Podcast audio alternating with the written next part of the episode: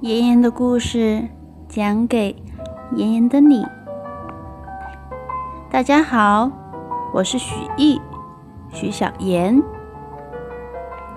今天给大家带来的故事是《帕丁顿熊二》，沉入水底。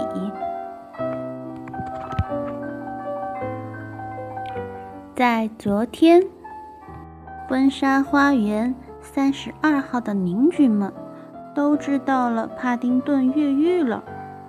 库里先生将社区恐慌程度提升到了歇斯底里阶段。布朗一家在邻居们的帮助下，开着车子驶出了温莎花园三十二号，去寻找帕丁顿。帕丁顿在弗雷德的帮助下，装作一只垃圾箱，溜上了游乐场的蒸汽火车，并且发现了乔装打扮的菲尼克斯·布坎南。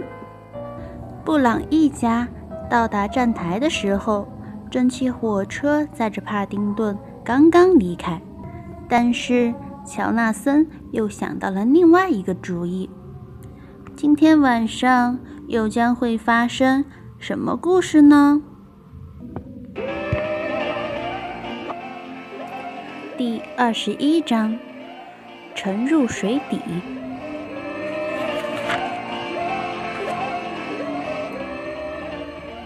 离海上飞机很远的地方，游乐场的火车正在全速向乡村驶去。菲尼克斯·布坎南将行李员的假发摘了下来，然后他将立体书紧紧抓在胸前，朝着装有管风琴的那节车厢走去。管风琴的上面盖着防水布。菲尼克斯把布拉下来，盯着乐器，开心地笑着。祖父。他说：“现在，激动的时刻就要到来了。我终于要完成你未完成的使命，并夺回属于我的财宝。”他打开立体书的第一页，塔桥，D。他一边说，一边按着管风琴键盘上对应的琴键。一盏灯。亮了起来，成功了！他喘着气说，眼睛闪闪发光。他一页一页翻着书，按下了所有音符。菲尼克斯并不知道帕丁顿透过后面车厢的玻璃看到了这一切。帕丁顿想着布朗先生说过的那句。如果我们可以找到菲尼克斯和那本书，我们就能证明一切。但是，我要怎么做才行呢？帕丁顿一边自言自语地说着，一边四处寻找着可以帮到他的东西。当看到一堆太妃苹果糖时，小熊灵机一动，啊哈！他说：“黏黏的东西，这正是我需要的。”小熊一手抓着一只太妃苹果糖，从最后一节车厢的梯子爬到大风呼啸的车顶。他需要爬到菲尼克斯所在车厢的天窗才行。帕丁顿看到列车马上要开进一条隧道，他深吸了一口气，迅速地蹲了下来。为了保证自己的安全，小熊一动不动，直到火车从隧道另一端呼啸而出。仔细考虑了片刻，小熊决定将太妃苹果糖。粘在脚下，接着借助糖的粘力，它才能不被呼啸而过的疾风吹跑。然后，他一步一步地向前走去。此时，菲尼克斯刚好按完最后两个音符 F。他说：“然后，一。”突然，整个乐器亮了起来。菲尼克斯目不转睛地盯着这架管风琴，他完全不知道帕丁顿已经从他身后的天窗中爬了进来，并且用太妃苹果糖将自己倒挂着连在了车顶上。管风琴中的齿轮开始转动，发出一阵嗡嗡声。它的正前方开始缓缓地打开，在乐器的中心露出一个结构精妙的机械钟表装置。菲尼克斯的眼睛中满是贪婪，很快宝藏就是我的了，他说。帕丁顿目睹了这一切。他耐心地等待着最佳时机。当菲尼克斯全神贯注地看着旋转的齿轮时，小熊突然伸出爪子，想从演员的手中把立体书拽出来。它已经离得非常近了，但是还差一点才能抓到。小熊。又将爪子向那本书伸了几厘米。菲尼克斯仍旧沉浸在眼前的景象中。现在，管风琴已经完全打开了。他聚精会神地听着钟表装置，随着更大的转动声，一只精巧而华丽的百宝箱。从乐器的底部冒了出来，菲尼克斯向他梦寐以求的百宝箱伸出双手：“你好啊，我的小美人。”帕丁顿现在已经可以抓到那本立体书了，他尽力地伸展开来，终于抓到了这本书。接着。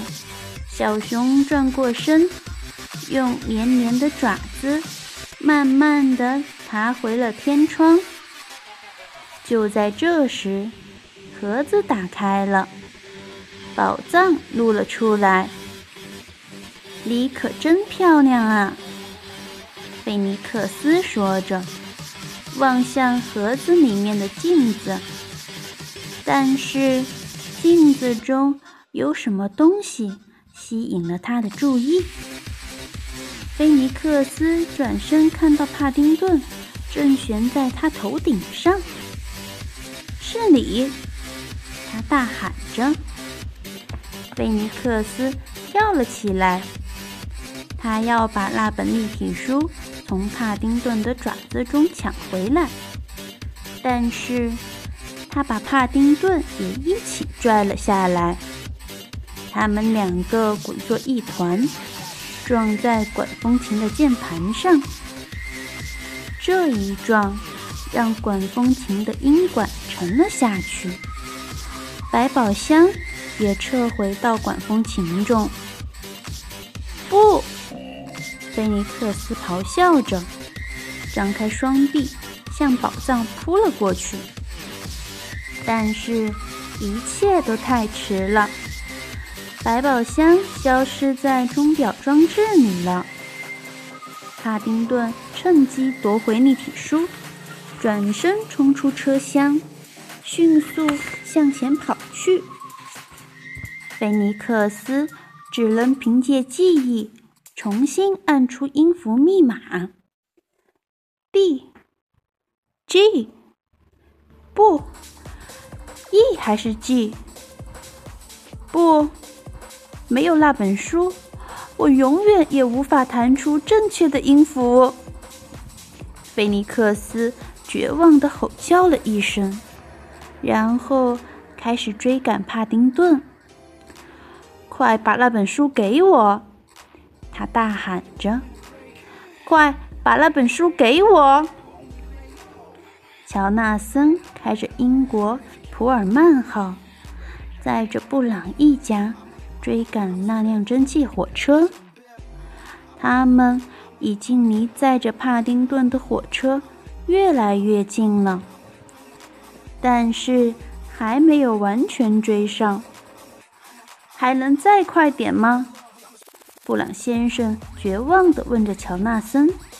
“我可以试着。”调整蒸汽闸，但这需要几分钟。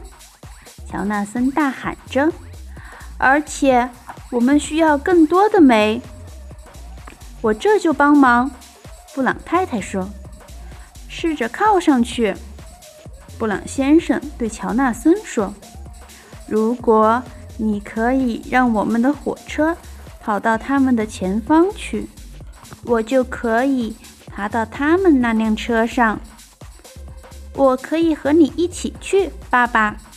朱迪说：“我也去。”博德太太说：“布朗先生正要开口反驳，博德太太马上补充道：‘你可别想阻止我们。’快点！”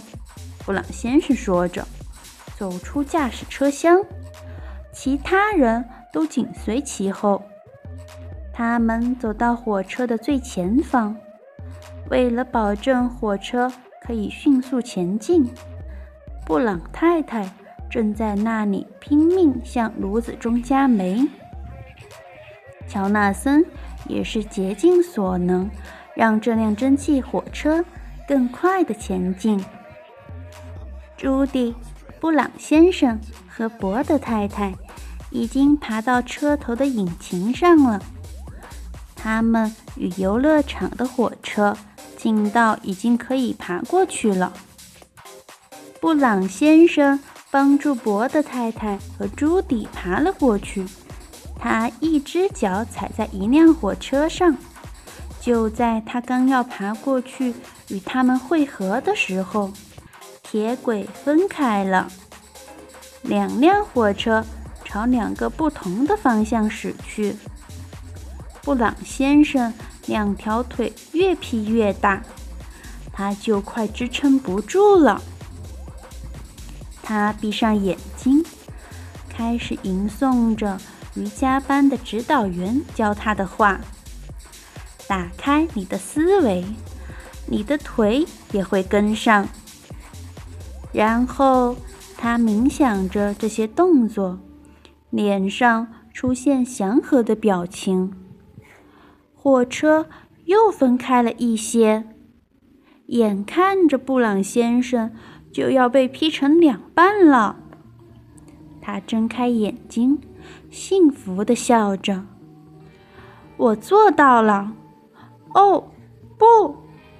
他惊呼着，看到铁轨中间的护柱离他越来越近。别担心，亲爱的。我会接住你的，波德太太大叫着，向前倾着身子，把布朗先生安全地拉到了游乐场的火车上。多亏了麦伦瑜伽，布朗先生咕哝着，擦着额头。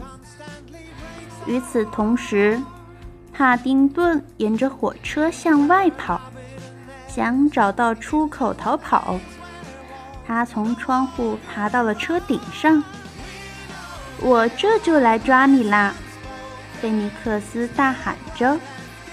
他从车厢爬到车顶上，对帕丁顿穷追不舍。你觉得你能跑到哪里，小熊？他大喊着。这是一辆火车，它总有尽头。就像我们所有人的生命一样，帕丁顿转身看到菲尼克斯在追他，就加快了速度向前跑。不过很快他就意识到，菲尼克斯是对的，他已经快跑到火车的尽头了。当他到达车厢边缘时，脚底滑了一下，立刻用爪子牢牢抓住边缘，防止自己掉下去。哦，菲尼克斯说着，昂首阔步地向帕丁顿走过去。随着菲尼克斯越走越近，帕丁顿的眼神中充满了恐惧。